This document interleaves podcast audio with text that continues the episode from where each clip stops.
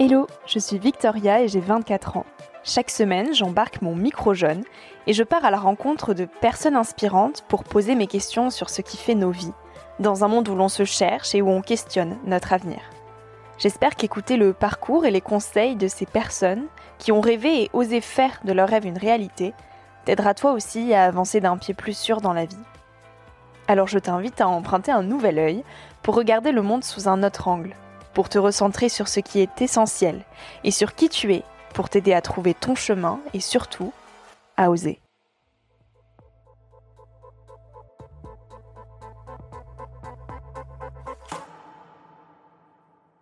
on a du mal à reconnaître que notre liberté, elle va de pair avec l'engagement. Et plus nous nous engageons, plus nous pouvons euh, approfondir ce qu'est être libre.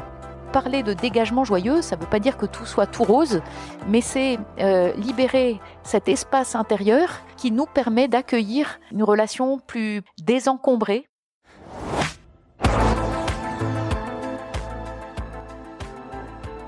Entre le monde souhaitable et le monde probable, il y a toute cette question des possibles. C'est possible que l'on nourrit par différents imaginaires.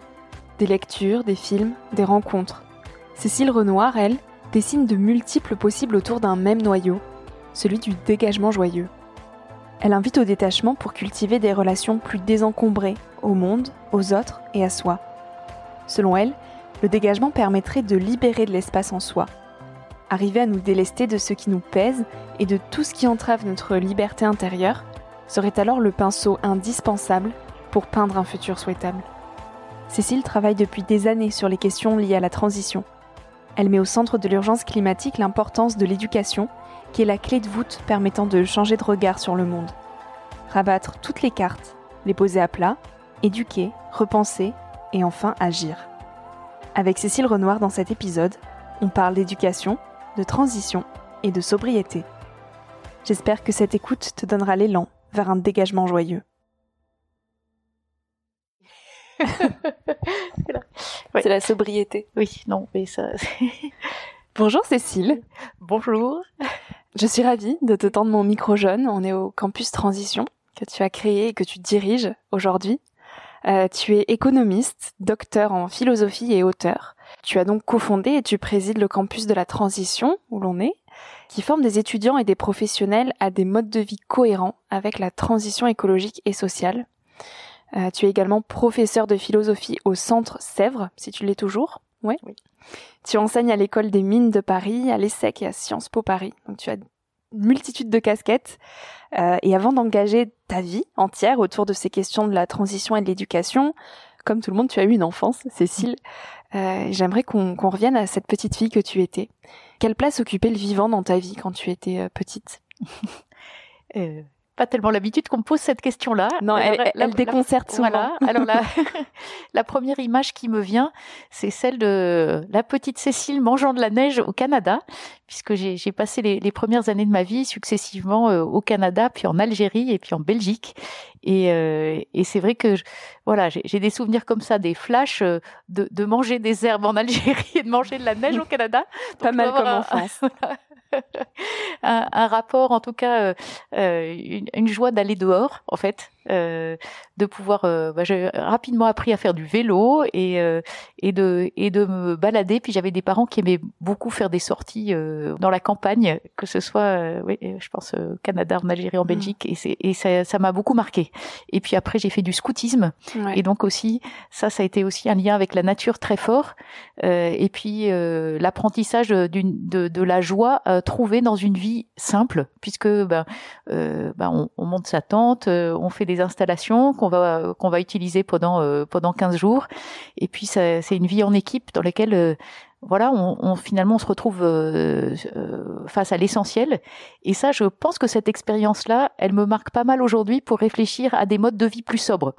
Euh, ça ne veut pas dire qu'il faille revenir tous euh, à l'expérience d'un camp scout, mais en fait, ça, laisse quelque chose, une trace de voilà du bonheur dans des choses simples. Hmm. Et quelle valeur centrale euh, t'as transmis tes parents? Je pense la question de l'engagement, euh, de la responsabilité. Euh, J'ai des parents qui me disaient beaucoup, enfin très souvent à mon frère et moi, à mon frère, ma sœur et moi, que voilà, on avait la, chance d'être, d'avoir une vie facile, euh, voilà, avec euh, un, un, environnement marqué par des personnes qui avaient une grande culture et autres. Et puis nous nous trouvions dans des pays dans lesquels euh, il pouvait y avoir un certain nombre d'enjeux sociaux notamment, à l'époque, on parlait plus des questions de justice sociale que des mmh. questions écologiques en tant que telles.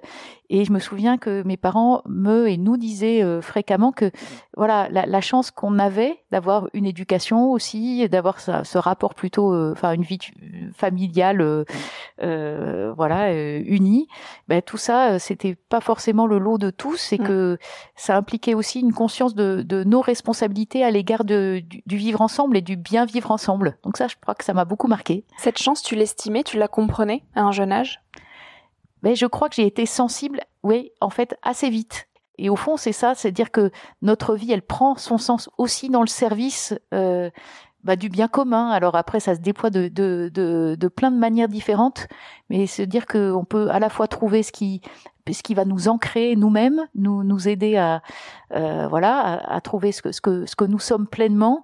Et eh ben c'est jamais sans les autres mmh. et c'est en relation aux autres et aux vivants finalement.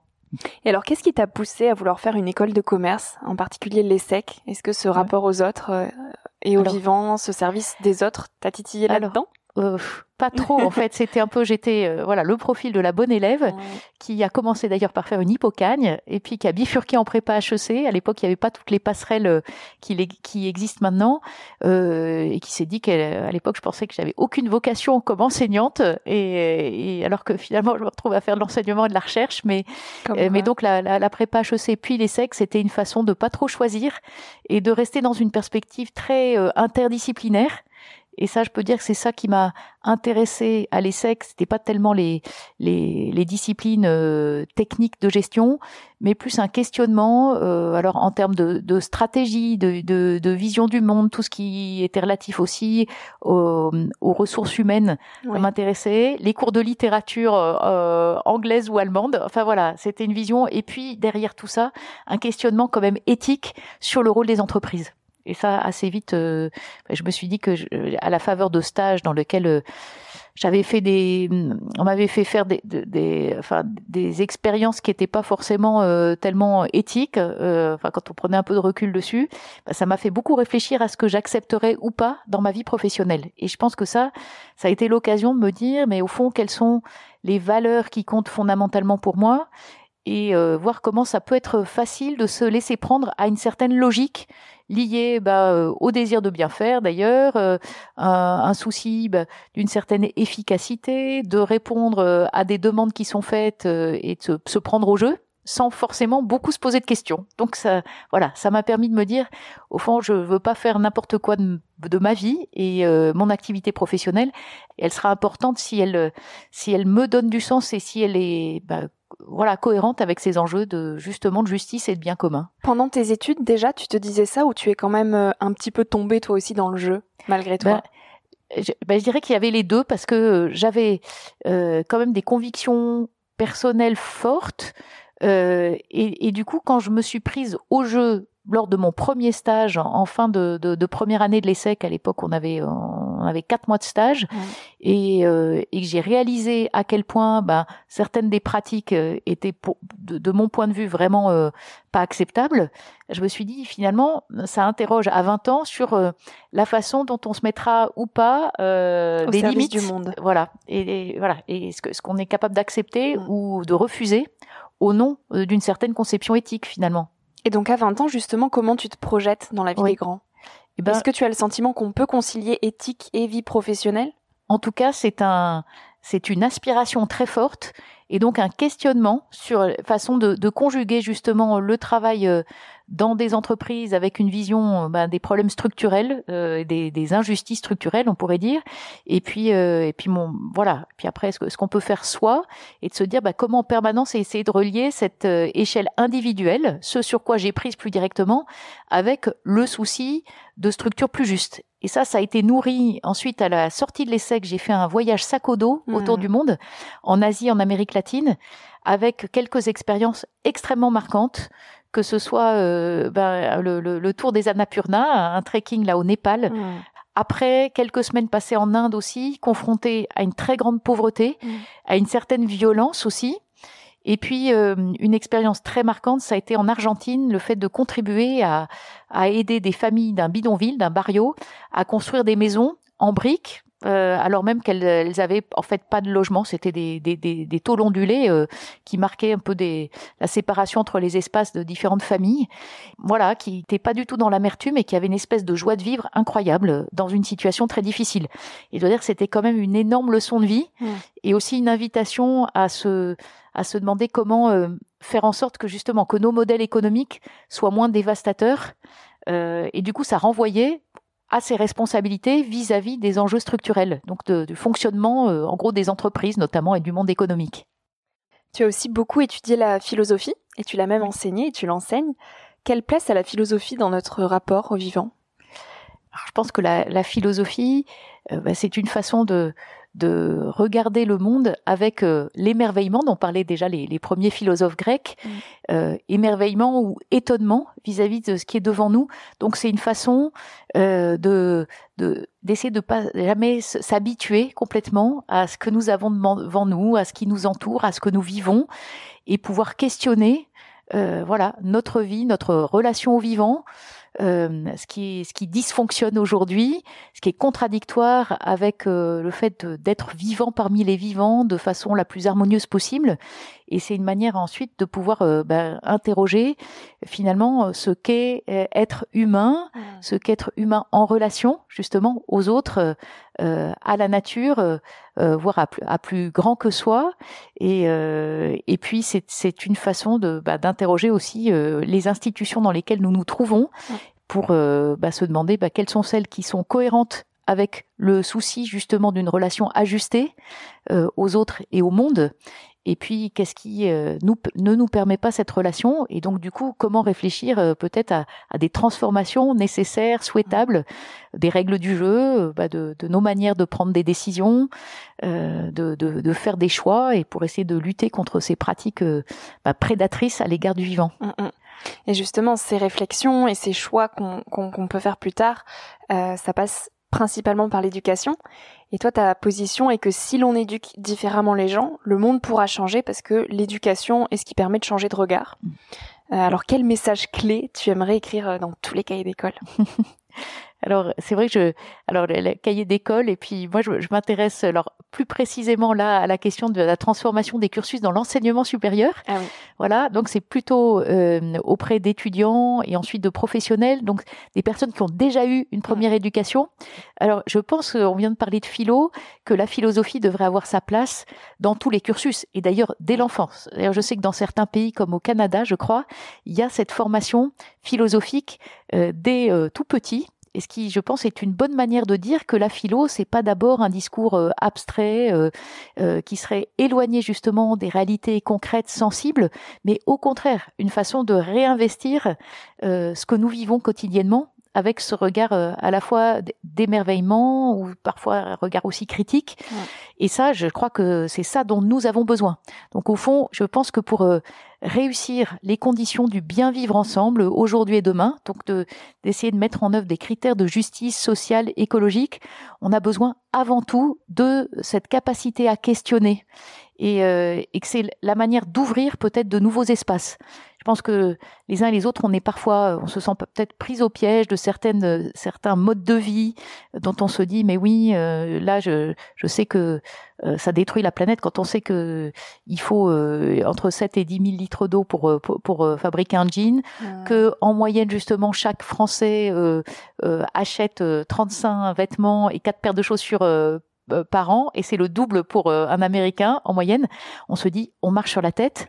Et n'empêche, c'est pas si facile de sortir de ces de ces logiques euh, quotidiennes et donc de pouvoir le mettre en perspective, d'analyser bah, le rapport de nos techniques et de, de, nos savoirs au monde et à l'organisation de nos sociétés, bah, c'est absolument nécessaire si on veut ensuite travailler à des changements de règles du jeu.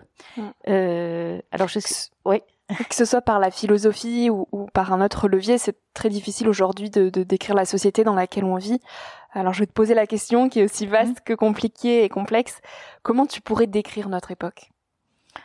Notre époque, alors je dirais, c'est une époque qui a beaucoup de mal à euh, acquérir le sens des limites, qui a eu euh, bon peut-être qui est tributaire euh, bah, des, des, des, transformations technoscientifiques depuis plusieurs siècles et, euh, et cette idée libérale que à la fois la, technique va nous aider à vivre mieux, euh, que le progrès technique euh, finalement il est continu, euh, qu'il est presque sans fin et qui s'appuie bah, sur le, le, la consommation de ressources qui seraient à disposition euh, de, de, de nous tous de manière indéfinie voire infinie. Bah, tout ça et non. et ça, je pense que en fait, il y a une forme d'ubris, de démesure propre à notre époque, et que, à mon sens, c'est ça le, euh, voilà, le, la clé de transformation, c'est d'accepter une, une mesure euh, qui peut aller de pair avec euh, une, ce que le philosophe Paul Ricoeur appelle une logique de surabondance, mais une logique de surabondance dans les, dans, dans la qualité relationnelle, dans le, dans, dans ce qui est notre capacité de regarder justement le, le, le monde autrement, d'aimer, l'émerveillement, euh, et tout ça, voilà, toutes ces ressources spirituelles, relationnelles, dans lesquelles nous, nous pouvons euh, puiser euh, le, voilà à profusion, ben, elles vont de pair avec le sens de la limite et euh, le sens de la mesure. Euh, de faire l'expérience que c'est à l'intérieur de limites que se déploie un espace de liberté et de, liberté fondamentale. On, on, a du mal à reconnaître que notre liberté, elle, elle est aussi, elle va de pair avec l'engagement. Et plus nous nous engageons, plus nous pouvons euh, approfondir ce qu'est être libre. Et ça, c'est évidemment en tension avec l'idée que la liberté, c'est faire ce que je veux, comme je veux, quand je veux.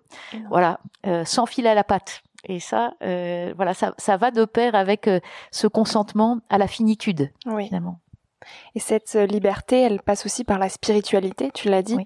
Tu invites à une transition spirituelle au sens mmh. plus large. Qu'est-ce que tu entends par là? Oui, ben c'est vrai que dans le projet du campus de la transition, oui. aujourd'hui, on aime bien parler. Enfin, en tout cas, pour moi, c'est une manière intéressante euh, de, de, parler du projet du campus en disant qu'il y a finalement trois transformations complémentaires qui peuvent être nourries par euh, parce que nous essayons de, de, vivre et de et de proposer à la réflexion de ceux qui nous rejoignent. Euh, c'est une transformation qui est déjà dans la vie quotidienne euh, dans nos modes de vie quotidiens. Ben voilà, là on est dans un dans un château, on est à la fin du mois de mars et il fait pas très chaud encore, et donc on a on a mis des, des couvertures, des voilà, euh, et, et, donc c'est accepter peut-être euh, bah de, de, de se chauffer un peu moins, euh, de manger beaucoup moins de viande. Là on a une excellente nourriture végétarienne. Voilà, dans tous les aspects de nos vies quotidiennes, se dire que finalement on peut trouver les moyens d'une d'une sobriété heureuse et solidaire. Et déjà, je dirais que ça, c'est euh, en fait quelque chose qui a à voir avec la dimension spirituelle, qui est pas forcément mise au premier plan, mais c'est bah, ces changements quotidiens, c'est un autre rapport au monde et au vivant. Et puis après, il y a la, le, le, travail qu'on essaye de faire, de proposer une réflexion sur des changements plus structurels ou systémiques, en disant, mais voilà, ce qu'on fait à notre petite échelle, ça doit être articulé avec des défis mondiaux. Mmh et donc là, il y a une manière de réfléchir à ces sujets euh, en reliant des disciplines qui peuvent être aussi bien les sciences du vivant que l'économie, le droit, la science politique.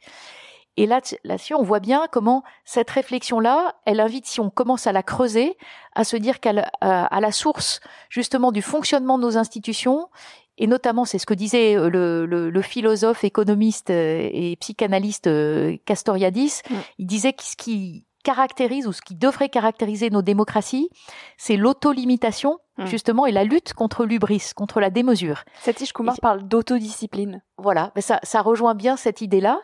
Et là, on retrouve aussi bah, ce qui est pour nous la troisième transformation à l'œuvre, qui est vraiment mettre au premier plan cette dimension spirituelle au sens du sens, justement, de l'orientation de nos existences. À la fois, le, le terme sens en français, c'est intéressant parce qu'il y a trois euh, acceptions complémentaires. La question de la signification, ouais. donc de, de, nos existences, la question de l'orientation, la direction que nous donnons à nos vies individuelles, collectives, à la vie du monde. Et puis, il y a la, le, sens, c'est aussi nos cinq sens. Et donc, c'est aussi la manière dont cette aspect spirituel, bien loin d'être un, un, un, détachement au sens d'un désengagement du monde, que le, un certain nombre de détachements auxquels nous sommes appelés nous permet de réinvestir euh, ben, le, une juste relation au monde sous l'angle de comment respirer, comment sentir, toucher, regarder, écouter le monde qui nous entoure. Et cette dimension spirituelle, je pense qu'elle a profondément à voir avec cette triple acception du mot sens. Oui. Et pour cette euh, triple acceptation, ça nécessite donc une transition intérieure. Comment est-ce qu'on l'enclenche cette transition? Alors, le, oui, les moyens d'entrer dans une, une écologie spirituelle, une écologie intérieure sont, sont variés. Je pense qu'il y a, pour certains, bah, il y a le, le, le fait finalement d'accepter de se poser euh, et de regarder les choses sous l'angle plutôt de la gratitude, de, euh, de, de, la réceptivité, et pas seulement prendre conscience que nos vies, euh, dans lesquelles on a souvent un rythme très accéléré, euh, bah ce, ce, côté essuie-glace des expériences que nous vivons, où une expérience chasse l'autre, bah ça, ça nous, parfois, ça nous rend pas, on, on, se rend compte que ça nous rend pas vraiment heureux, présent à ce qui se passe. Donc, retrouver des manières de vivre le moment présent, d'être là. Ça, finalement, tous les spirituels de toutes les traditions religieuses nous disent que c'est ça l'enjeu, c'est de vivre l'instant présent.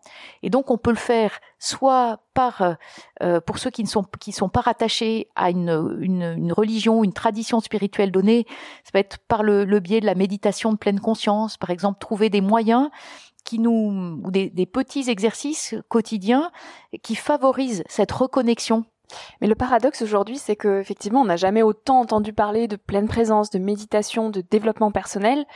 Euh, et parallèlement à ça, nos vies n'ont jamais été aussi rapides. On n'a jamais autant rempli nos agendas que ce qu'on fait, autant acheté, etc. Est-ce que justement, cette, euh, ce besoin de se reconnecter à quelque chose de plus grand, à de la spiritualité et à de la méditation, est intimement rattaché au fait que nos vies vont beaucoup trop vite?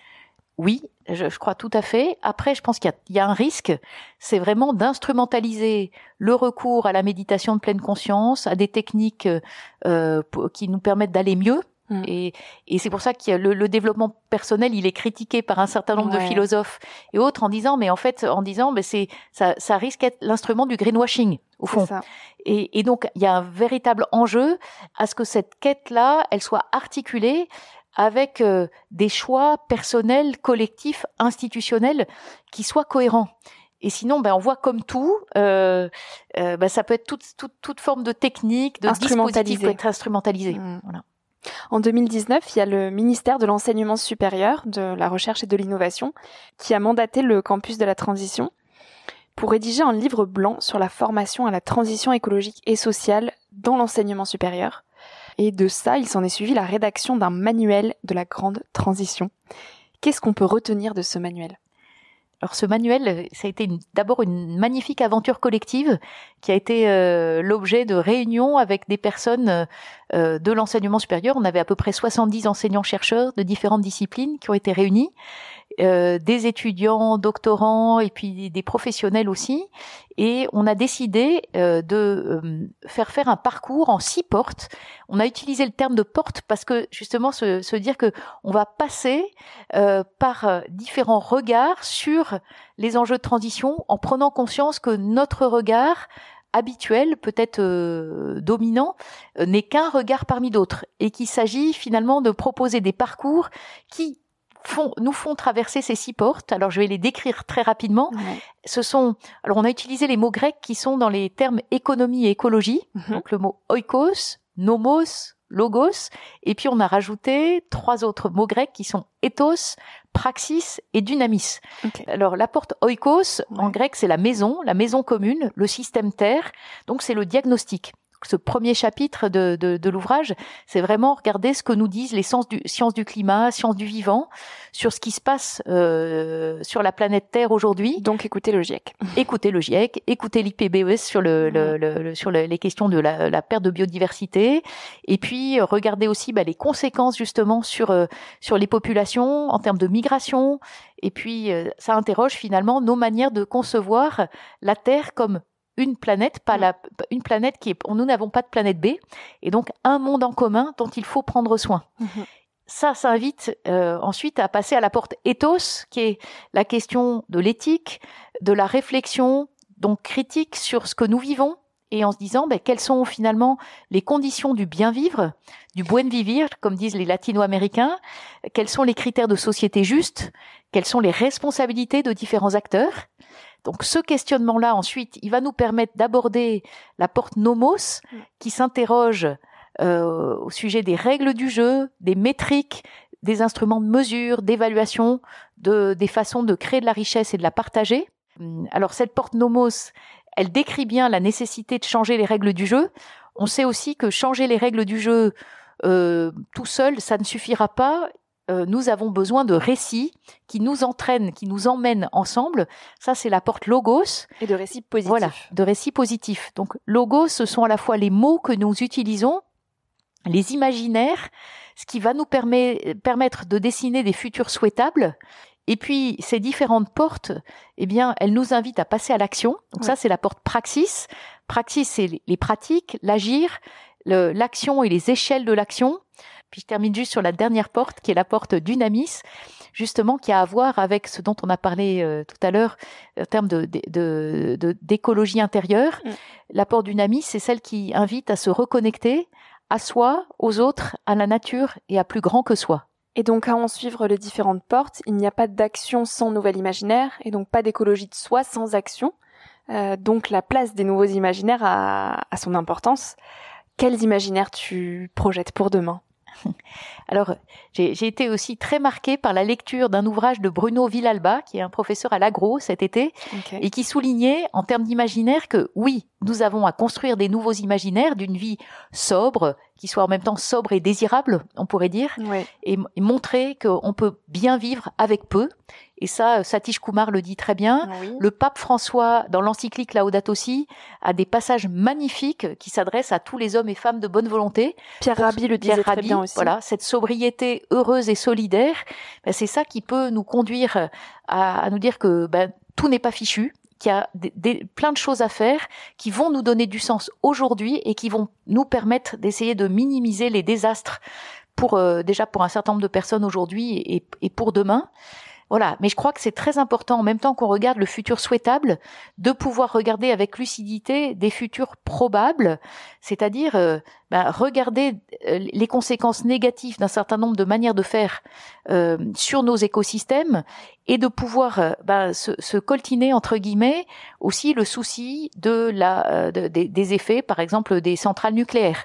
C'est à dire on a aussi besoin de personnes qui vérifient que ces centrales enfin que la maintenance est bien faite et donc voilà je trouve que c'est un, un, vrai euh, un vrai équilibre à trouver, ou peut-être les uns et les autres, en fonction de leur sensibilité, de ce qu'ils sont, des appels intérieurs qu'ils perçoivent, ben, vont pouvoir soit bifurquer au sens d'aller dessiner des, des, projets mhm. qui font image du monde souhaitable, et peut-être qu'entre le monde euh, souhaitable et le monde probable, eh bien, il y a toute cette question des possibles que nous voulons nourrir, justement, par différents types d'imaginaires. Hmm.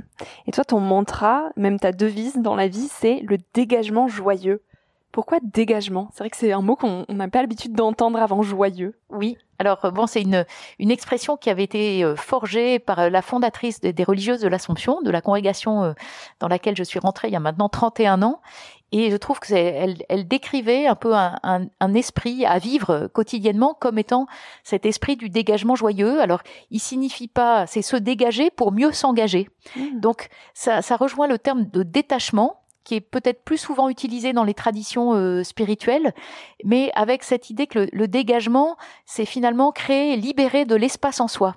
Et je pense que le terme dégagement, par rapport au mot détachement, euh, a quelque chose de plus euh, dynamique qu'il invite vraiment et, qu'il euh, souligne l'articulation entre ces attitudes de pouvoir se délester finalement de ce qui nous pèse, de ce qui entrave une véritable liberté intérieure pour travailler pour le bien commun.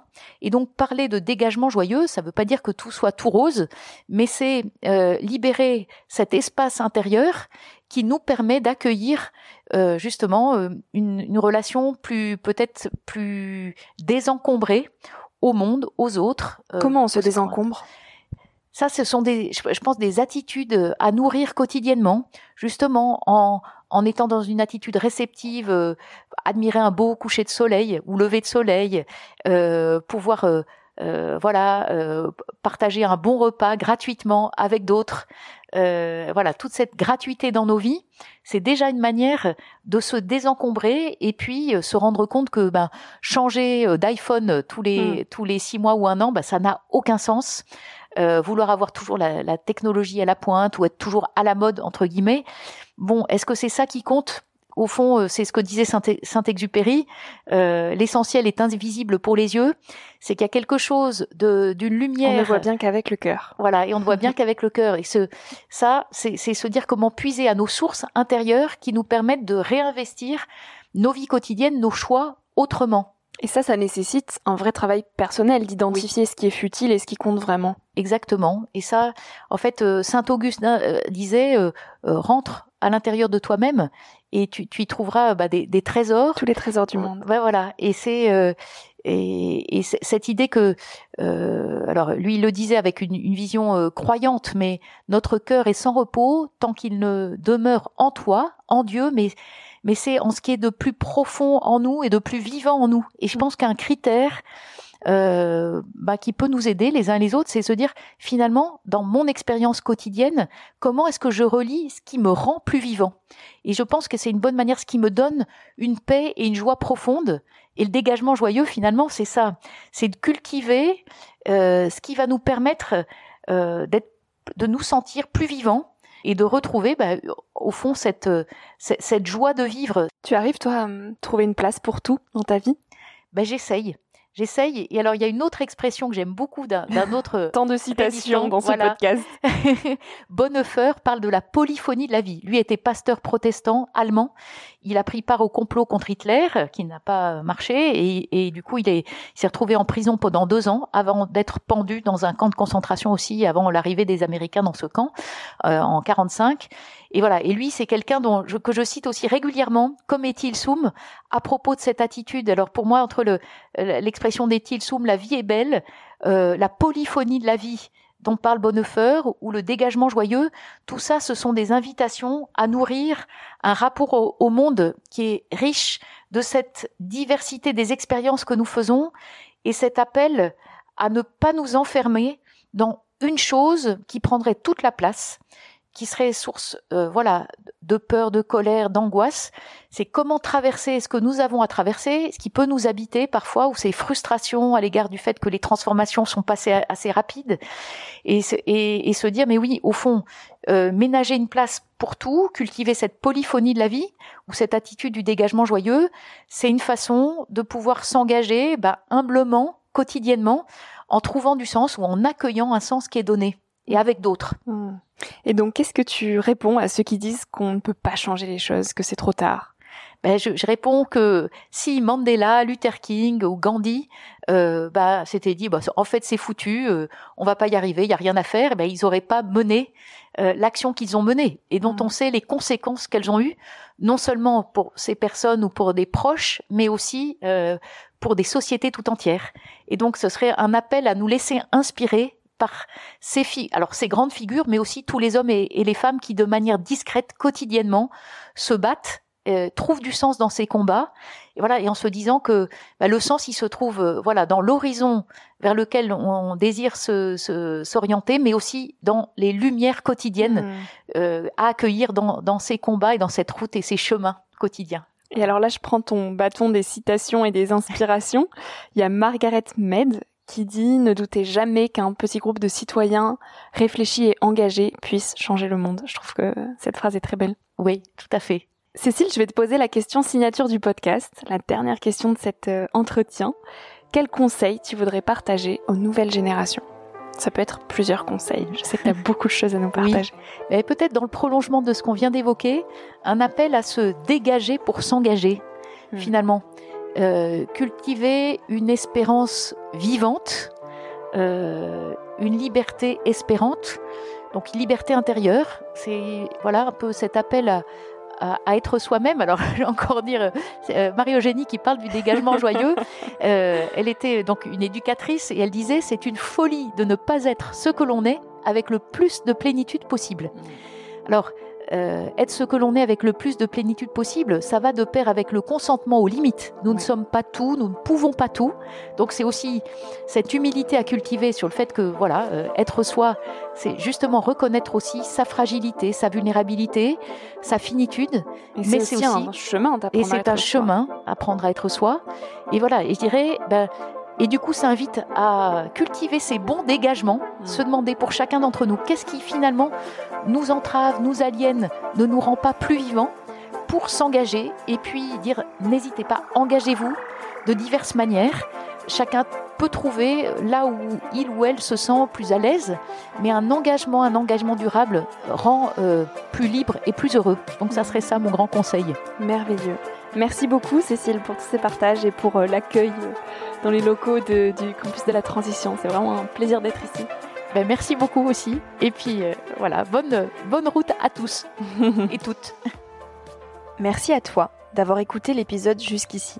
Si ce moment t'a plu, je t'invite à le partager, à laisser quelques étoiles sur iTunes ou Spotify, ou à faire une story sur Instagram pour que je puisse te repartager.